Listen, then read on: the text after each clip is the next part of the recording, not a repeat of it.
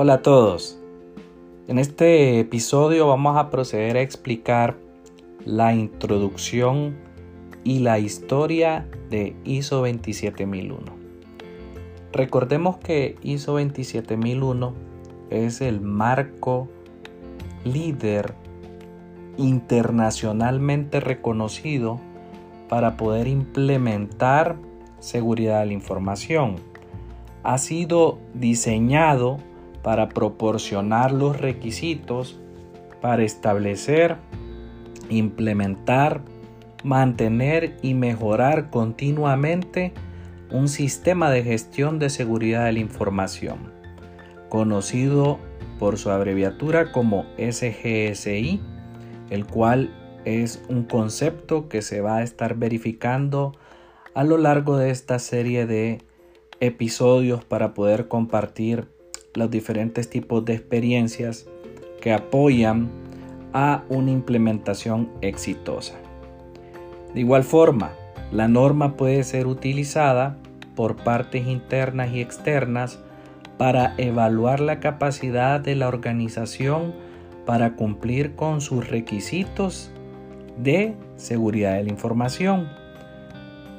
Incluye una serie de elementos orientados a gestionar y brindar tratamiento de los riesgos en la seguridad de la información a la medida de las necesidades de la empresa y estos requisitos ya están establecidos en la norma internacional. Cabe resaltar que son genéricos y se pretende que sean aplicables a todas las organizaciones sin importar su tipo, ya sean públicas, privadas y adicionalmente sin importar lo que es el tamaño en cuanto a la cantidad de colaboradores que tienen dentro de ellas. Es decir, podemos tener 5 colaboradores, 10, 100 y podríamos llegar a implementar de forma exitosa el marco del estándar dentro de lo que son dichas empresas. A nivel de histórico, el estándar nace en 1998 por medio de sus antecesores, en este caso del British Standard 7799-2, el cual fue evolucionando entre 1999, el año 2002, en lo cual se fue haciendo diferentes revisiones, eh, mejoras a lo que es la parte 1 y 2 de dicho estándar. En el año 2004-2005 también surgió eh, inicialmente ISO 17799. Este fue el primer conjunto de buenas prácticas de seguridad de la información. En ese mismo año surge la norma ISO 27001 en la cual es un marco de estándar internacional que permite certificar empresas que lo estén adoptando. Para poder mencionar el tema de certificar, debemos declarar que durante un proceso de implementación se tiene que contratar una firma implementadora o un consultor que tenga conocimientos de lo que es el estándar 27001. Este punto es de alta importancia debido que al finalizar la implementación de forma satisfactoria con todos los controles requeridos y todo el conjunto de normas políticas y procedimientos que conforman el SGSI, se podría determinar que una implementación puede llegar a finalizar de forma exitosa. Ahora bien, las empresas al hablar de certificar se debe de contratar una organización que se encargue de realizar una auditoría de certificación para la empresa que ha implementado.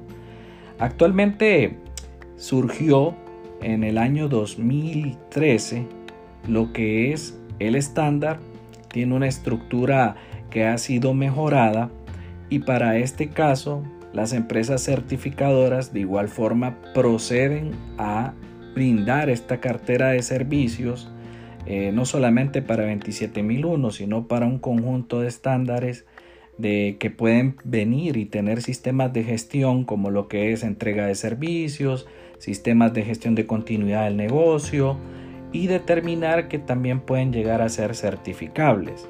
En el caso específico de ISO 27001 del año 2013, existe un conjunto importante de organizaciones internacionales que pueden apoyarles en el proceso de certificación. Podemos mencionar algunos ejemplos como lo que es AENOR de España, tenemos ASGS con su casa matriz en Europa, también tenemos lo que es Icontec que está en Colombia, que es uno de los mayores certificadores a nivel de Latinoamérica en particular. Hasta el año 2013 no ha existido eh, una actualización vigente adicional. ¿A qué me refiero? Esta fue la última versión en particular de la norma. Estamos en 2020. Actualmente en Latinoamérica existe un conjunto de implementaciones que se están realizando y van a ser certificadas bajo esta versión.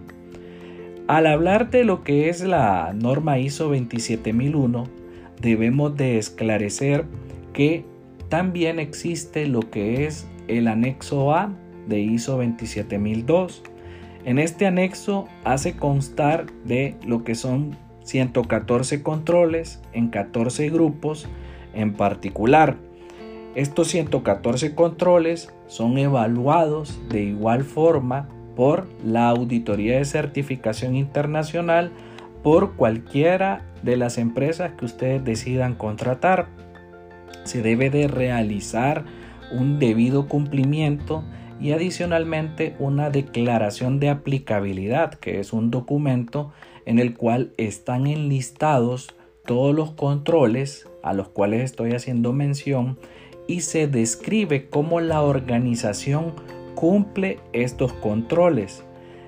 Dentro de lo que es la familia de normas de lo que pasa en cuanto a las implementaciones de seguridad de la información orientadas a tener SGSIs, es importante definir los requisitos para un sistema de gestión de seguridad Definiendo estos requisitos, pues va a apoyar un proceso de certificación de forma satisfactoria y poder abordar la evaluación de conformidad en particular. En este sentido, es de plena importancia conocer este marco histórico de forma tal en la cual ustedes puedan realizar eh, una retrospectiva que les permita ir determinando que las normas ISO tienen ciclos de actualización que pueden durar de 5 a 7 años al momento que salga una nueva versión. ¿Qué sucede durante este periodo de tiempo? Las tecnologías de información, las estrategias de seguridad pueden cambiar y esto puede venir y profundizar en lo que es mejora de controles, agregar nuevos controles, para que a futuro el estándar se pueda enriquecer.